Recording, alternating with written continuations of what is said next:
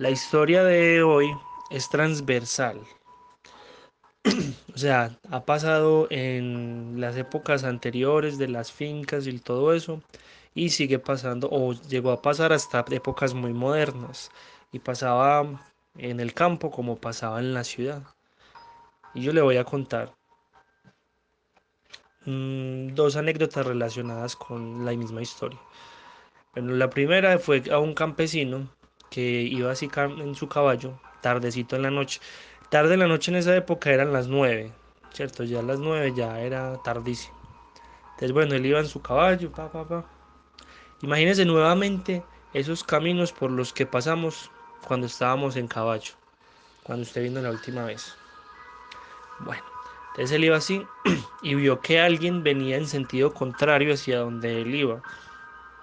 Y por la ropa se dio cuenta que era el padre, por la ropa y la posición de las manos en forma de oración. Entonces él dijo, ve, voy a aprovechar este padre a ver por dónde va y si lo puedo arrimar a algún sitio. Qué pecado el padrecito caminando. Entonces empezó a arrimarse despacio, el caballo pues empezó a caminar despacio y le hacía señas con la mano saludándolo, pero el padre no le respondía. Cuando estuvo lo suficientemente cerca, se dio cuenta que al padre le faltaba algo. A ese padre le faltaba la cabeza. Pero fue solo darse cuenta que le faltaba la cabeza y al campesino no le dio tiempo ni de gritar ni de hacer nada porque el padrecito se desapareció. El campesino se quedó quieto, sin paralizado, sin saber qué hacer. El caballo quedó como si no hubiera visto nada, totalmente quieto. Luego de un momentico, cinco segundos de estar pensando, él sintió un viento frío que pasó por todo el cuerpo, como si le hubieran soplado con un ventilador. Entonces ahí él se asustó, y le pegó al caballo su riendazo para que arrancara a correr, ¿cierto? Y aún así, pues le pudo la curiosidad y volteó a mirar hacia atrás y se dio cuenta que el padrecito seguía caminando en dirección contraria hacia donde él iba. Pero esa no es la única forma en la que se aparece esta, esta entidad. En tiempos más modernos, pues póngale que hace en el 2001, por ahí, 2003, entre esos rangos pues de, años.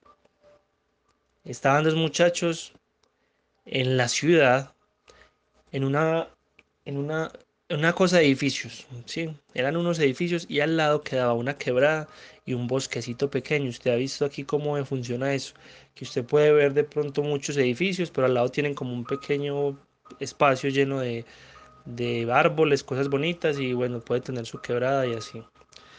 Pues resulta que los pelados eh, les gustaba andar en moto. Estaban subiendo y bajando por la loma pues que tenía los edificios al lado de ese, de ese bosquecito. en una de esas bajadas ellos vieron que había una persona rezando al borde de la de la quebrada. Entonces dijeron, eh, pero ¿qué le habrá pasado a esa persona? ¿Será que se le cayó a alguien? ¿Está eh, loco o está trabado? Venga, acerquémonos a ver. Entonces ellos en su moto se acercaron y empezaron a gritarle, Señor, Señor. Y el Señor no volteaba.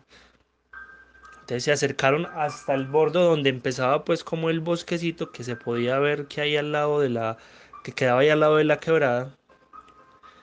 Y ahí se dieron cuenta que era un padre. Entonces, ay, no, venga, es un padre. Cuando le dijeron padre, y ahí sí volteó. Pero este padre no podía voltear la cabeza porque no la tenía.